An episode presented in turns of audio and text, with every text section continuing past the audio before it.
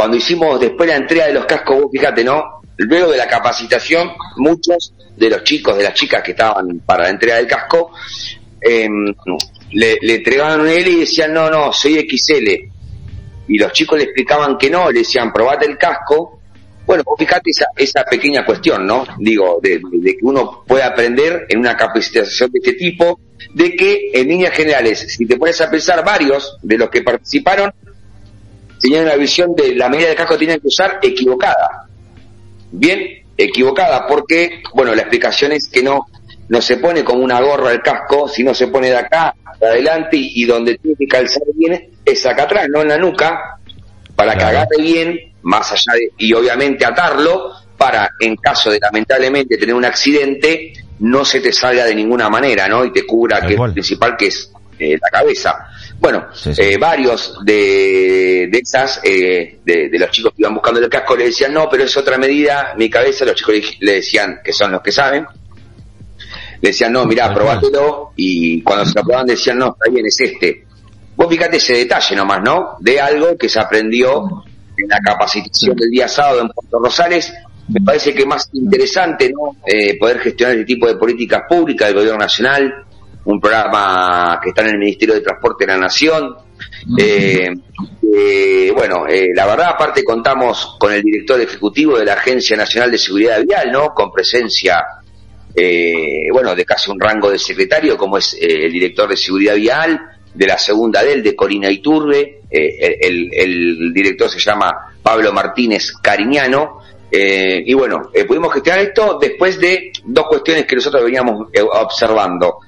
Primero que venimos de nuestro bloque exigiendo políticas públicas, sobre todo lo que tiene que ver seguridad vial y conducción segura al gobierno municipal, ¿no? Que es quien es al que le corresponde en nuestro en nuestra patria chica llevar adelante este tipo de políticas públicas y la verdad que no hemos encontrado muchas eh, respuestas positivas o superadoras a las cuestiones que nosotros planteamos. Eso por un lado. Y por otro lado, la cantidad de trabajadores delivery si es por así de llamarle un nombre, o que trabajan con la moto, chicos y chicas, jóvenes y no tan jóvenes, que hoy eh, tienen como herramienta laboral eh, la moto, ¿no? Bueno, eh, eso claramente ustedes lo ven, no caminan un día solamente que vengas a dar una vuelta, o que camine por cualquier lado, porque andan por todos lados, y ves una cantidad importante de, estos tipos de trabajadores. Entonces, gestionamos esto con el diputado Gabriel Godoy, eh, y la verdad que tuvimos una respuesta rápida eh, de, del ministerio, eh, muy rápida, lo viene haciendo en toda la provincia de Buenos Aires, o por lo menos donde se lo piden, ¿no? Eh, y la verdad que tuvimos una respuesta muy rápida, eh, hicimos firmar el convenio del municipio, eh, digo, para dar la información al 100% y como siempre ser prolijo con esto, donde, bueno, claramente no, no tuvieron ningún problema, e incluso el municipio par participó a través del área de tránsito de, de la entrega del programa que se llama Conducción Segura para motos. Y bueno, hicimos firmar el convenio, lo firmó el intendente, lo firmó Martínez Cariñano y después, bueno, continuamos con la actividad que fue el sábado con, mu con mucha concurrencia. Mira, déjame decirte que se inscribieron 181 personas, de las cuales fueron 110 digo, un muy buen número, un muy buen número, una muy buena recepción. Nosotros pensábamos que iban a ir unos 50, como mucho. Ustedes saben que por ahí cuesta, ¿no? Acercar a los a los vecinos y a las vecinas a, a, por más que sean positivas las herramientas, igual cuesta.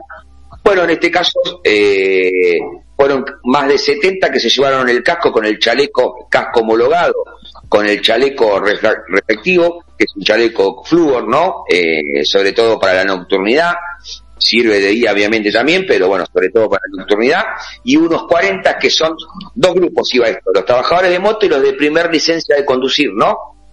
Los chicos que tienen su primer licencia de conducir y que todavía no tienen carne en mano, bueno, estos cascos que son 40 más o menos quedaron en manos de la Dirección de Tránsito del municipio que cuando les entregue el primer carnet les entregará el casco y el chaleco. Bien, así que eh, más que positivo, Luis Pedro, sí. Sí, no, eh, eh está, muy buena la propuesta, pero la pregunta que nos hacemos nosotros también, eh, y tal vez eh, puede llegar alguna pregunta, acordate, si estás del otro lado de la radio, 29 32 44 99 87, si querés hacerle alguna pregunta acá a, Rodrigo Sartori, y sobre todo este curso. Pero la pregunta te la voy a hacer yo en este caso, ¿eh? me, me llama... ¿Me puede llamar un poquito la atención en qué sentido? El curso está muy bueno, está muy buena la capacitación, está muy bueno eh, tener más seguridad, sobre todo los trabajadores, eh, que son los delivery, eh, o correo, o farmacia, en que andan en esas motos. Pero de aquí en adelante hay que seguir trabajando. ¿En qué sentido? ¿Qué pasa con esas motos que a veces no tienen las luces? Bueno, ya eso para hacer un control hay motos que en la noche andan sin luces y andan, eh, obviamente, buzos negros, camperas negras, eh, no se los ve. Eh, le sacan algunos plásticos a las motos. Más allá del caño escape libre también, que esa es otra molestia que a veces sucede en la ciudad, escape libre. Pero hemos visto y hace tiempo atrás un par de accidentes de motos en la cual eran delivery y que por suerte no pasaron a mayores, solamente quebraduras, eh, en lo que pasaron con, con, los conductores de la moto, pero que están andando a una velocidad. Esa misma capacitación no puede también para ir a hablar a todos estos negocios que tienen delivery, también que es, es pedirle prevención, porque si yo estoy trabajando en tu negocio, vos como dueño, como patrón me vas a decir, salí sin correr, volvé sin correr, porque un pedido más, es como el remisero. El remisero a los principios, cuando era un, una o dos empresas de remis, corrían por ganarse un pasaje y ahí saltaba el accidente. Es, es, falta esa educación vial, me parece. ¿Hay alguna, algún plan estratégico? A futuro después de esto que, se vaya agregando? Bueno, nosotros, esto que vos decís, esto, esto lo venimos planteando nosotros particularmente de nuestro bloque del 2018, Luis, al municipio. Del 2018, todo lo que tiene que ver con educación vial, de salir, de no tener funcionarios en una oficina, sino de, salir, mirá, eh, propusimos empezar hasta del, del jardín, de la escuela, de la primaria, del secundario, digo, vos tenés que llevar las políticas públicas eh, y acercarte eh, para que generar interés. Tenés que generar interés. Bien, nosotros lo planteamos distinta etapa.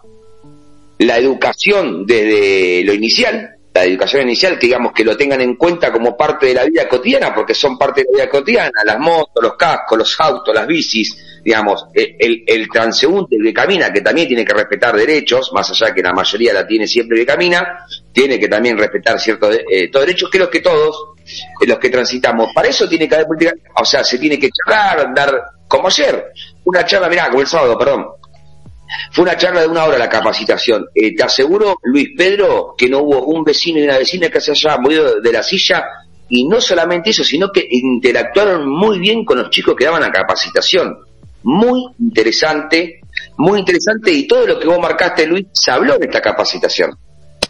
Porque en lo que tiene que ver con eh, conducción segura, aparte de planteos de accidente, de cómo frenar, de cómo ubicarse en la moto, de cuestiones muy técnicas que, pero muy buenas, muy buenas tips, muy buenos para cómo manejar de la mejor manera. Eh, aparte de eso, se habló de este tema que vos decís, de cómo tener la moto, del cuidado de la moto, de mecánicamente el cuidado de la moto, eh, de cómo chequear todas las cuestiones de la moto antes de salir a trabajar o, cada dos días. Bueno, ni hablar, puntualizarlo mucho con el tema del casco, que era la base de, la propuesta, ¿no? Eh, bueno, pero se habló todo esto, esto es un programa nacional.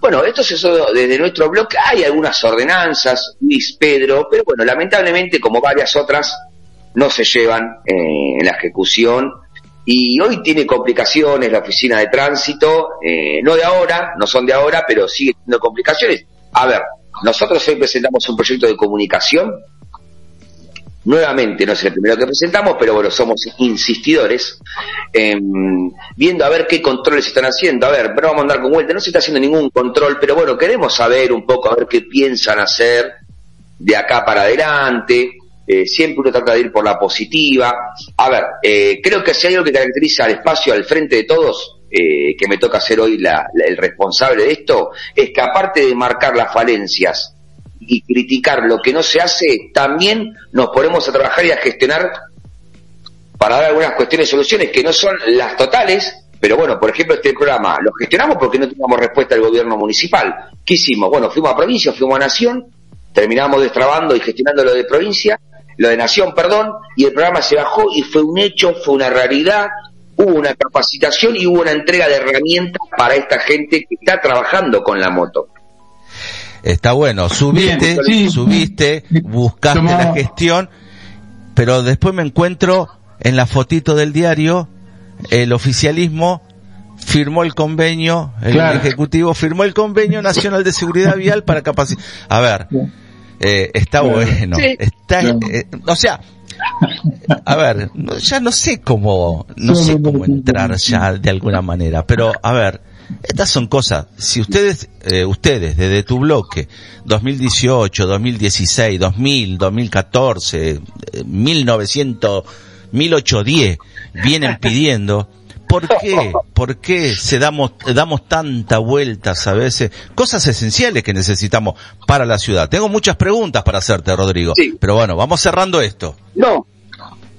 Dale, a mí, a mí lo que me parece interesante, como siempre, remarcar Luis y Pedro, y bueno, los que nos están escuchando, observando, em, me, parece muy, muy interesante el hecho de que nosotros bajamos las herramientas, te decía recién, crítica, pero no nos quedamos en la crítica, no nos quedamos en la crítica porque, digamos, no resolvemos nada, no resolvemos, no terminamos resolviendo nada. Y a mí y a nuestro bloque y a nuestro equipo de trabajo lo que nos interesa es poder eh, dar algunas soluciones.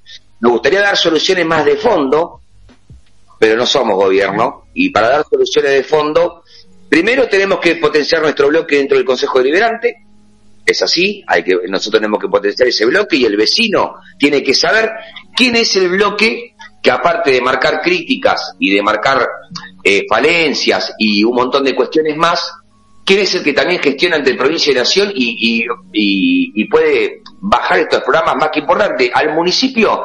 Bueno, le tocó firmar el convenio, eso es real, lo tuvo porque es un programa municipal, pero también lo que está haciendo firmando el convenio Luis Pedro es, eh, bueno, demostrar que no tiene ninguna política pública el municipio, primero, eh, y segundo, y, eh, y, segundo, porque, porque es así, ¿no? Y, y, segundo, bueno, también si se le, marcamos que hay que firmar un convenio con el Ministerio de Transporte para hacer esta política pública, digo, ¿no? Eh, ¿De qué manera se puede negar a no firmar un convenio que, de una propuesta positiva o, si no andemos con mucha vuelta, tranquilamente no tendría ningún sentido no firmar un convenio de este tipo, dándonos, si querés, en bandeja para que nosotros eh, saliéramos a decir eso. Nosotros lo hemos cagado desde el principio, siempre lo hablamos a esto, desde el 10 de diciembre, perdón, desde el 27 de octubre del 2019, cuando fuimos derrotados en la ejecutiva del 2019, pero provincia y nación ganó nuestro espacio político, fuimos a saludar como corresponde porque somos respetuosos de la institucionalidad al que nuevamente fue elegido intendente y nos pusimos a disposición de Coronel Rosales para trabajar con provincia y nación y gestionar lo que haya que gestionar.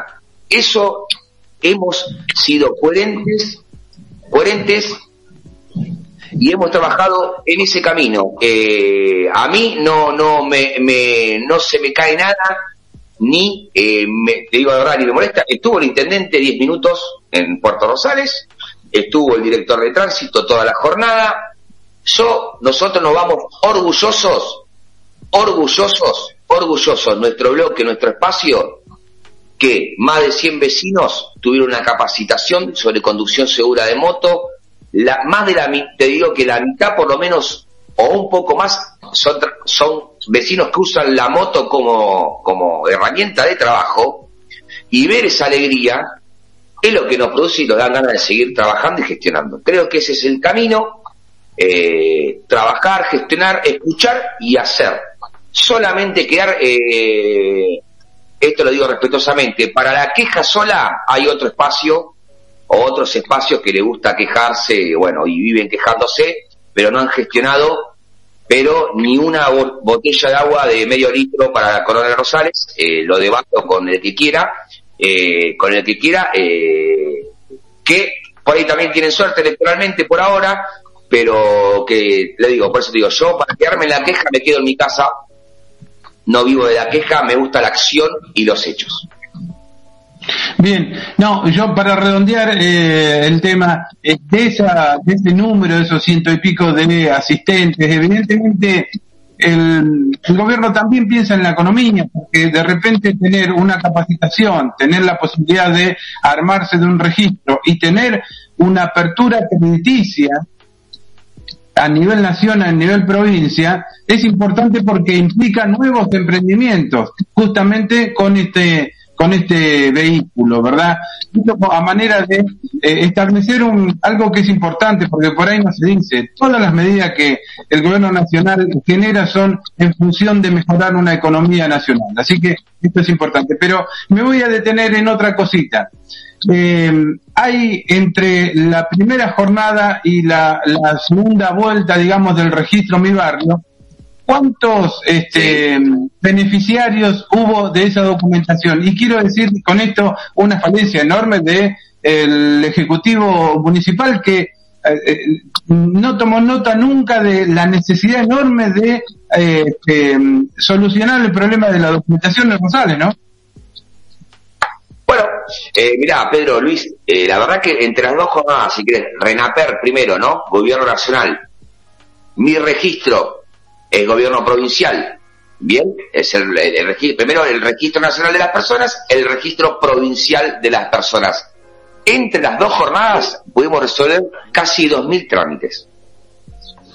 Casi 2.000 trámites. Casi 2.000 trámites. Por eso digo, ¿no? Uno, tenemos, eh, nuestro tiene mucho volumen y mucho para poner en valor eh, eh, de cara a lo que viene y de cara al futuro como, como un espacio político, eh, creo que hay, hemos, hemos logrado tener un gran respeto sobre la comunidad, quizás todavía no lo podemos dimensionar o lograr electoralmente, y lograr electoralmente, esto es, es, así, vamos por más, queremos el objetivo, ¿no? de, mínima que ingrese Julián Pereira también, que es el tercer candidato a concejal que nos acompaña en la lista y, como no nos achicamos y como no nos achicamos vamos a meterle con todo porque creo que también tiene que haber otra voz distinta en el consejo escolar que es monotemática y es de los seis del intendente UCED y queremos que Cintia 10 esté en el consejo escolar. ¿Estamos lejos? Sí, la paso nos dejó a un lugar lejos, pero no imposible.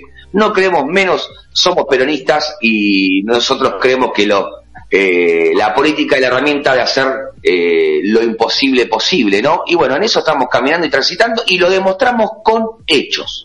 Diga, lo que quiero decir, hacemos planteos y críticas y cuando no tenemos devolución para modificarlo del Consejo Deliberante, lo gestionamos entre provincia y nación y como vos preguntaste, Pedro, eh, el trámite de DNI se hizo, obviamente hubo algunas cuestiones que tenemos que, que ahí modificar, pero en línea general ha salido impecable y el vecino y la, comunidad de Coronel Rosales eh, muy agradecida con nuestras gestiones.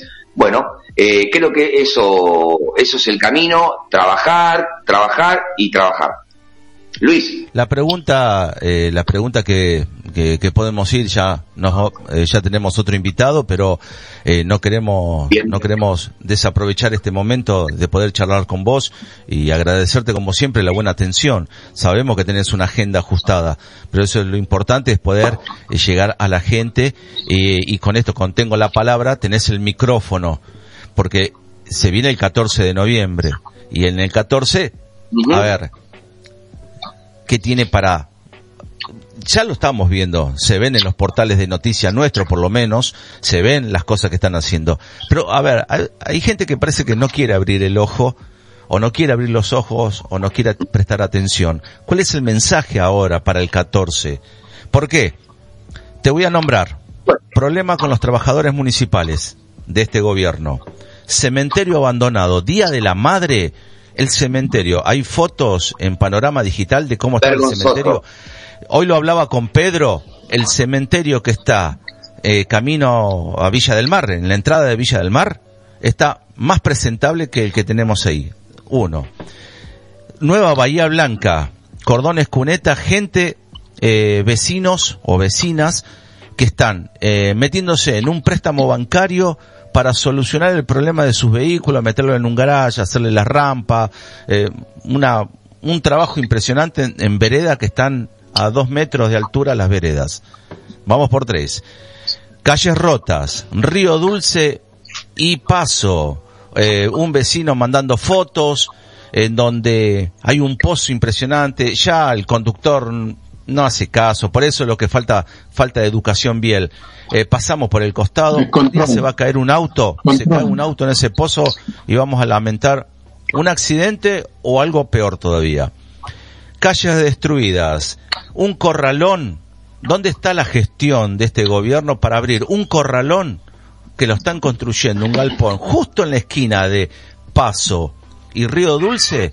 Un corralón, lo que significa que van a salir camiones cargados, eh, zampis cargados, toneladas de ladrillo, cemento, arena, todo lo que lleva un corralón. Y lo están haciendo justo en esa esquina que es una de las esquinas más detonadas que tenemos en la ciudad. Eh, derrames cloacales. Yo me voy acordando, Pedro, ayúdame, tirame, tirame letra, Pedro, tírame. Eh, Puerto Madryn y Paso. Puerto Madryn y Paso el otro día, eh, comerciantes de ahí de la esquina y vecinos quejándose del olor a podrido, cloacas rebalsando, ya era una catarata.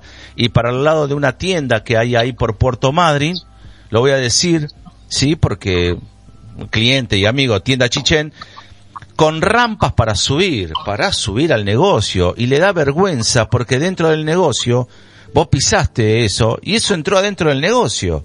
¿De qué higiene venimos a hablar después? ¿De qué, de qué COVID venimos a hablar? Si no tenemos ni siquiera la higiene necesaria para tener eh, el lugar cuidado. Centro, residuos, eh, me mandaron fotos también, calle Colón, todos los eh, canastos rebalsando de residuos. ¿Cuál es el mensaje que Rodrigo Sartori, el frente de todos, me va a dejar ahora para el 14? Bueno, voy a tratar de ser lo más breve posible, Luis y Pedro, lo más breve posible porque sé que tienen que seguir con el programa. Y ah, eh, bueno, trato de, resumir. Mira, em, para poder modificar estas cuestiones y discutirlas de fondo, porque hay que discutirlas y eso se hace en el Consejo Liberante, que también está bueno intercambiar esto con el ciudadano, que lo sepa, que necesitamos tener más voz, la oposición tiene que tener más voz, para generar y modificar la correlación de fuerza del Consejo Deliberante. Si tenemos que intentar lograr eso para poder, con la herramienta que nos da la democracia, poder eh, ponerle un freno a cuestiones que no funcionan y poder mejorar las que más o menos funcionan bien, creo, ¿no? Esto, esto es interesante. Y después, un tercer punto que no es menor, cómo se distribuyen los, recursos que el vecino y la vecina pagan, como los que estás hablando vos. Primero el cementerio, ¿no? Eso, eh, una cuestión eh, vergonzoso lo que pasó el Día de la Madre. Para eso necesitamos el, voto de confianza y creo que este bloque habla por sí solo con el trabajo. El reclamo y la demanda de todas las localidades, aparte de la ciudad cabecera nuestra, que es Alta, de las localidades de Coronel Rosales y de todos los barrios, lo hemos, hemos sido y los hemos llevado canalizado al Consejo Liberante. Algunas cuestiones las hemos resuelto, otras solamente han sido un bacheo y otras que no nos escucha el Ejecutivo. Para eso necesitamos potenciar mucho más nuestra voz. Y ahí, Luis Pedro, Luis Pedro, primero, tenemos un plus que otros bloques no tienen y no, y no pueden tener, que es que podemos gestionar entre provincia y nación y poder resolver o gestionar distintas, distintos programas y recursos y obras y obras que otros bloques hoy no pueden hacer ni han intentado hacer tampoco. En ese, en ese, en ese camino, también decirle al vecino y la vecina que elija un voto positivo este, este 14 de noviembre, el que por ahí votó otra fuerza, los que votaron en blanco, los que no fueron a votar, los que votaron a espacios políticos que hoy no están ni cerca, ni cerca respetuosamente de poder lograr un concejal a ese vecino, a esa vecina, como vos decías, que observe qué bloque, qué espacio es el que trabaja por la ciudad, se mueve, marca falencias y errores de este intendente, pero también gestiona obras, recursos y programas para solucionar de distintas cuestiones a la comunidad de Coronel Rosales. Esperamos ese voto de apoyo, de confianza para potenciar nuestra voz en el Consejo Deliberante, lograr tener alguien de nuestro espacio dentro del Consejo Escolar y poder seguir gestionando entre provincia y nación. Para eso necesitamos su voto de confianza este 14 de noviembre y bueno, creo que hoy lo que hablamos al principio marca nuestra forma de, trabajar, eh, Pedro y Luis, que es eh, ver, escuchar la demanda de la comunidad y luego hacer. Me parece que lo de los operativos DNI es un claro ejemplo de escuchar y hacer. Bueno, eh, primero lo intentamos hacer a través de cuál es, como decíamos hoy, que lo tenía que hacer el, resolver el municipio. ¿Lo resolvió? No, no lo resolvía. ¿Qué hicimos nosotros? ¿Nos quedamos solamente en la queja? No, fuimos ante provincia e internación, gestionamos con el bloque, con Luis, con Paula, acompañados por Vicky Giorno y Julián Petira, y ahí lo pudimos lograr, casi 2.000 trámites entre nación y provincia. Creo que eso es el ejemplo de lo que es nuestro bloque y eso es lo que queremos potenciar y esperamos el voto de confianza de la comunidad de Coronel Rosales. La última, eh, Rodrigo, tiene que ver con lo siguiente. Esta mañana mm, vemos paseos en diferentes este, medios digitales y nos damos cuenta que eh, hay un problema enorme en el cementerio, bueno, no descubro nada con esto. Sí, descubro con lo siguiente, llamo al director de mm, seguridad municipal, digamos, ¿no? Eh, Alejandro Pereira, le pregunto sobre esta situación que tenía. dice, acá no hay ninguna denuncia. La pregunta es la siguiente, porque de esta manera ahorraríamos este, que las, los hechos caigan en bolsa vacía, digamos, ¿no? Bolsa sin fondo. Se puede gestionar, se puede generar un proyecto en el que se establezca un libro de queja en, en diferentes reparticiones por ejemplo, el, cementerio, porque la verdad es que siempre nos pasa lo mismo. Eh, las fotos, las imágenes, los videos son evidentes, o sea, no, nadie inventa eso. Pero desde la Secretaría de Seguridad te dicen, acá no llegó ninguna denuncia. Mirá, eh, eso se puede hacer y, también lo que se tiene que lograr hacer, ¿viste? Lo, lo importante que yo decía de la correlación de fuerzas y la distribución de los recursos que nada más y nada menos son los impuestos que pagan nuestros ciudadanos rosaleños y rosaleñas. Mirá, hay dos cuestiones que hay que modificar claramente en el cementerio. Primero, inversión. Cuando hablo de inversión, en el presupuesto, hablo de inversión, a ver, si uno se da cuenta que tiene un crecimiento del cementerio por obvias razones, ¿no? Por obvias razones que con los años, por obvias razones, no hace falta que yo aclare más.